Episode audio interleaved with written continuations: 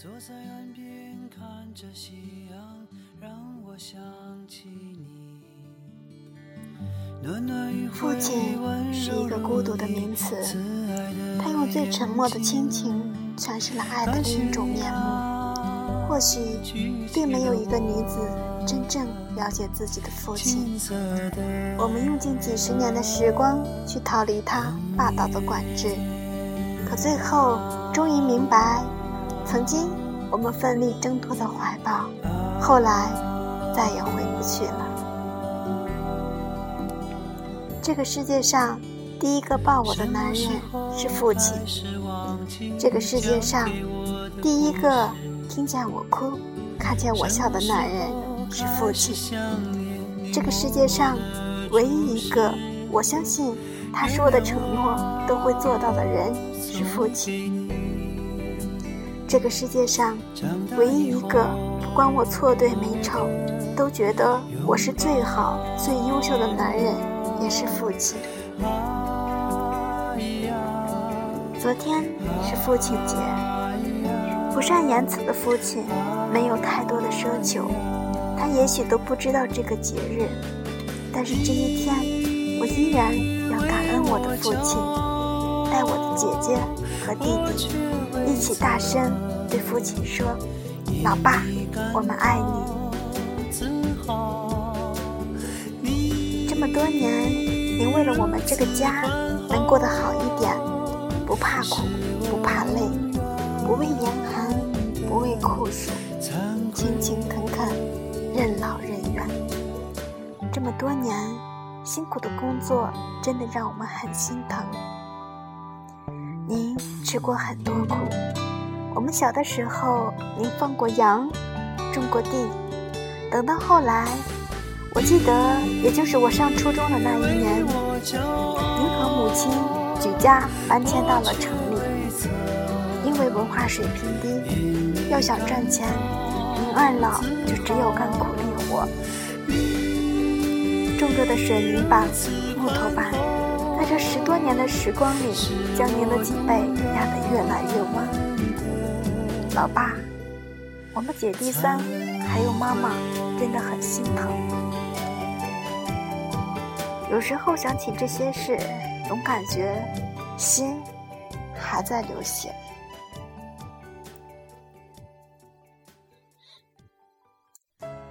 但总归日子是过得很好，我们一家人很幸福。姐姐结婚了，我毕业了，也结婚了，弟弟也有了工作。老爸，这个时候您是不是可以放松放松了呢？去年冬天，您出了意外，左骨骨折，您怎么也不肯去医院，怕花钱。但是老爸。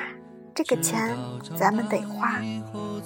最后，医院里您接受了手术，打了钢钉，本来弯曲的脊背更加弯曲了。老爸，女儿心疼您，心疼您这么大年纪还要遭受这样的痛苦。在背后，我们做儿女的没少落过泪，但现在想想，这是幸福的。因为这证明我们很在乎你，我们深深的爱着你。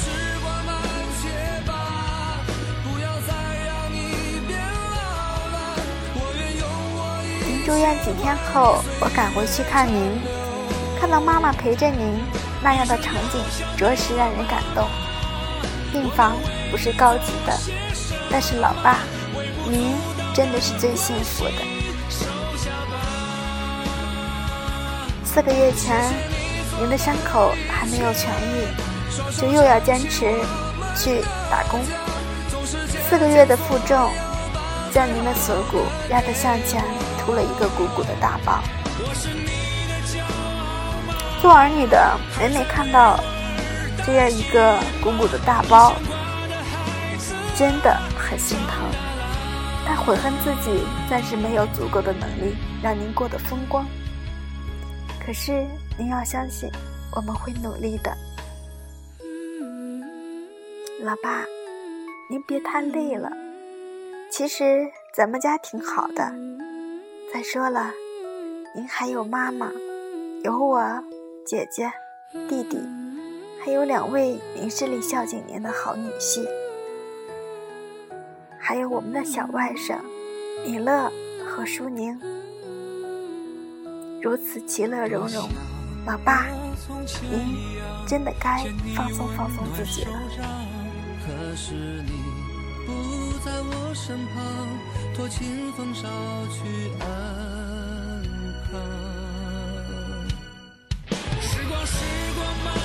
正在收听节目的每一位朋友，当信誓旦旦的爱情、肝胆相照的友情被演绎的轰轰烈烈、如火如荼时，你是否只注意到了平静如水、源远流长的亲情呢？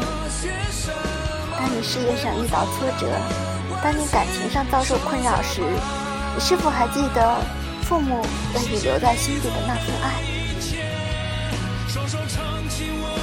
父母为我们付出了毕生的精力，如今儿女们都已长大成人，也都有了自己的幸福生活，而父母。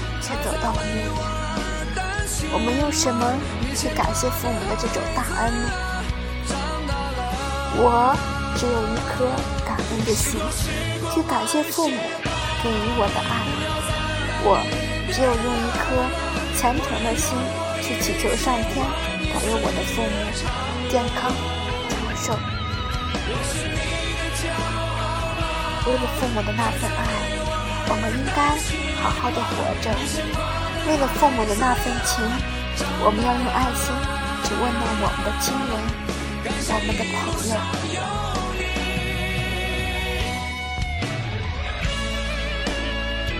节目的最后，木子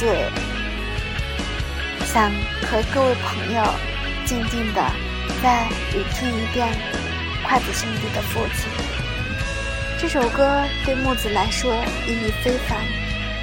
记得二零一三年的春春节，弟弟专门给老爸播放了这首歌，当时触景生情，木子哭得一塌糊涂。今天我的这期节目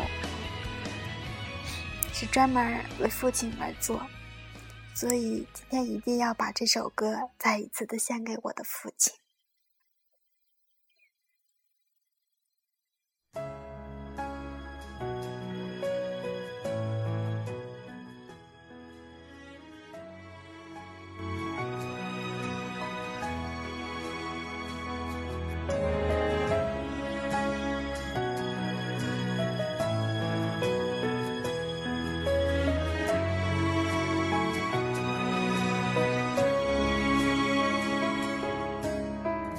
总是向你索取，却不曾说谢谢你。直到长大以后，才懂得你不容易。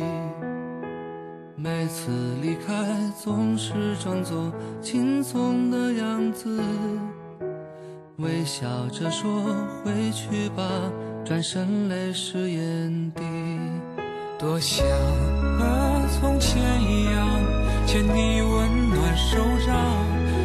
是你不在我身旁，托清风捎去